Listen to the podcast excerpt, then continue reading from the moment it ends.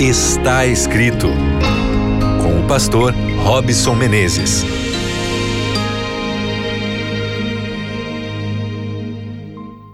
Está começando aqui o seu programa Está Escrito. Olha, muito obrigado, muito obrigado porque você está sintonizado agora na frequência da Rádio Novo Tempo. Para juntos aqui temos o nosso momento de crescimento e aprendizado na palavra de Deus. Está com o coração aí tranquilo, está com o coração calmo? Porque agora a gente vai falar sobre estresse. Como é que tá aí?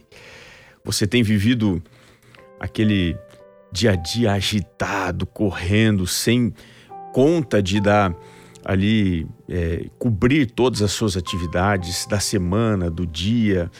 Você está vendo multiplicar mais e mais compromissos e não está dando conta de cumprir todos eles. Vamos falar sobre isso um pouquinho? Vamos falar sobre estresse? Mas antes, meu abraço aí para você que acompanha aqui pela rádio Novo Tempo, em qualquer uma da frequência aberta, nas nossas retransmissoras aí no Brasil. Um abraço especial para você que acompanha também pela rádio na web, na novotempo.com/rádio.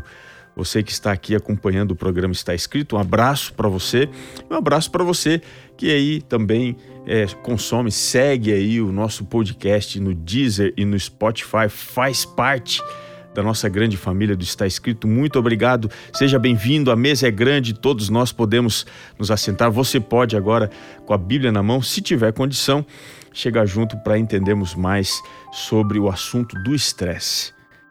Você sabia que o estresse atinge cerca de 70% da população ativa aqui do nosso país?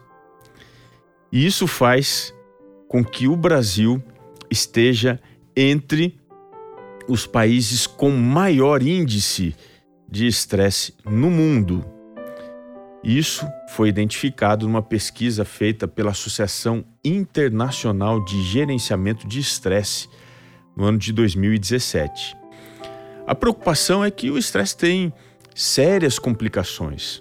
Por exemplo, o que é o estresse? É uma resposta que o nosso organismo dá a determinados estímulos que representam circunstâncias súbitas ou que tragam alguma ameaça para a gente.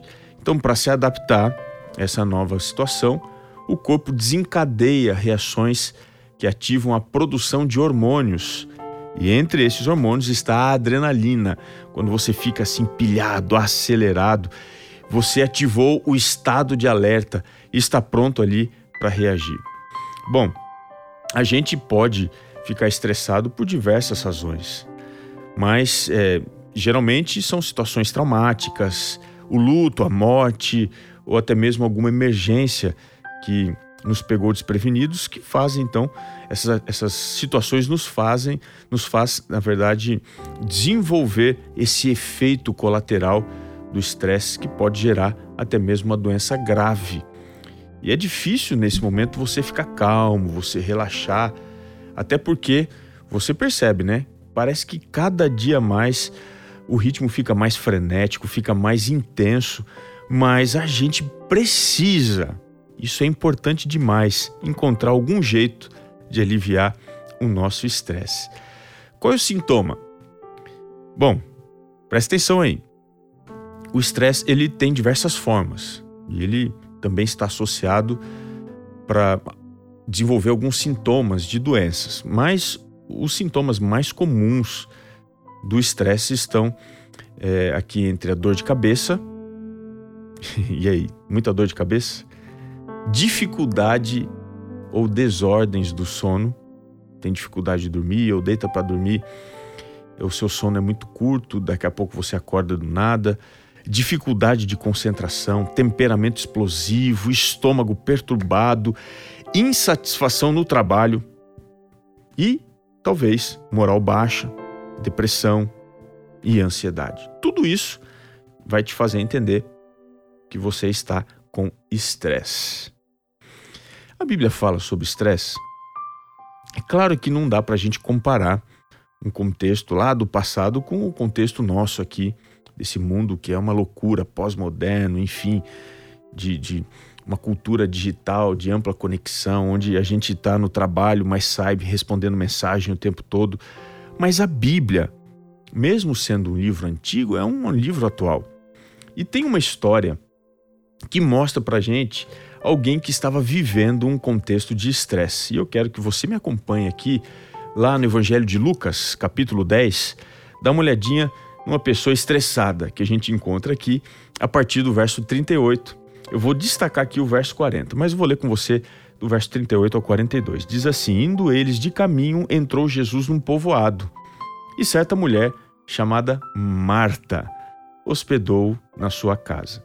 Tinha ela uma irmã chamada Maria, e esta quedava-se assentada aos pés do Senhor a ouvir-lhe os ensinamentos. Marta agitava-se de um lado para o outro, ocupada em muitos serviços. Então se aproximou de Jesus e disse: Senhor, não te importas de que minha irmã tenha deixado que eu fique a servir sozinha? Ordena-lhe, pois, que venha ajudar-me. Respondeu-lhe o Senhor: Marta, Marta, andas inquieta e te preocupas com muitas coisas. Entretanto, pouco é necessário ou mesmo uma só coisa. Maria, pois, escolheu a boa parte, e esta não lhe será tirada. O verso 40 diz que Marta estava agitada. A palavra agitada aqui no texto grego significa que a pessoa está num estado de estresse mental, distraído, tomado de muitas preocupações, está super ocupado, bastante atarefado a respeito de alguma coisa. É uma descrição perfeita com alguém que está tomado pelo estresse. Agora, qual é a razão do estresse de Maria? Vamos pensar aqui. A primeira razão é que a presença de Jesus na sua casa, em vez de lhe trazer paz, trouxe agitação. Perceba que é possível você se aproximar de Deus, das coisas de Deus e ainda assim se estressar com tudo isso. Tem muita gente que vive a religião na prática com responsabilidades e liderança e é tomado por agitação. A segunda razão do estresse de Marta é que o bem-estar dos outros era motivo de incômodo para ela. Marta estava incomodada porque Maria estava sentada aos pés de Jesus ouvindo os seus ensinamentos. E isso pode acontecer no dia a dia. Você se comparar com alguém e isso te trazer um certo desconforto ao perceber que aquela pessoa tem um estado melhor emocional que o seu. E isso trouxe estresse para ela. Terceira coisa, ela estava ocupada com coisas que eram importantes, mas não eram urgentes a gente precisa entender que existem coisas importantes e urgentes. Existem coisas que são importantes, mas não urgentes. Existem coisas que não são importantes e nem urgentes. Veja, se alguma coisa é não importante nem urgente, você tem que fazer isso depois. Se uma coisa é importante, mas não urgente, decida quando é que você vai fazer. Se alguma coisa é urgente e importante, faça imediatamente. Se uma coisa é urgente, mas não importante, você tem que delegar isso para alguém. E Marta tinha essa dificuldade imensa de definir o que era importante e o que de fato era urgente. E a coisa mais urgente era sentar aos pés de Cristo e assim se deliciar nesse banquete espiritual. A quarta e última coisa que ela não entendia. Marta não entendia que nós devemos nos preocupar com as coisas que são necessárias, as coisas mais importantes e urgentes, que são as coisas espirituais. Quando a gente vai a Deus, Ele alivia o nosso fardo. Jesus faz isso. Vinde a mim. Você se lembra? Todos os que estáis cansados e sobrecarregados, que eu vos aliviarei. Jesus diz para Marta: Veja, pouco é necessário, ou mesmo só uma coisa é necessária, e Maria escolheu a boa parte e esta não lhe será tirada. Escolher entre coisas nos faz escolher aquilo que é o melhor, a boa parte, e isso não é tirado de nós. Não vai ser tirado de você. Está estressado? Vai orar, vai se entregar a Cristo, vai pedir para que Ele alivie o seu coração. Que prazer estar com você. E não se esqueça, coisa mais importante está escrito: Nem só de pão viverá o homem, mas de toda a palavra que procede da boca de Deus. Um grande abraço e até o nosso próximo encontro no programa Está Escrito.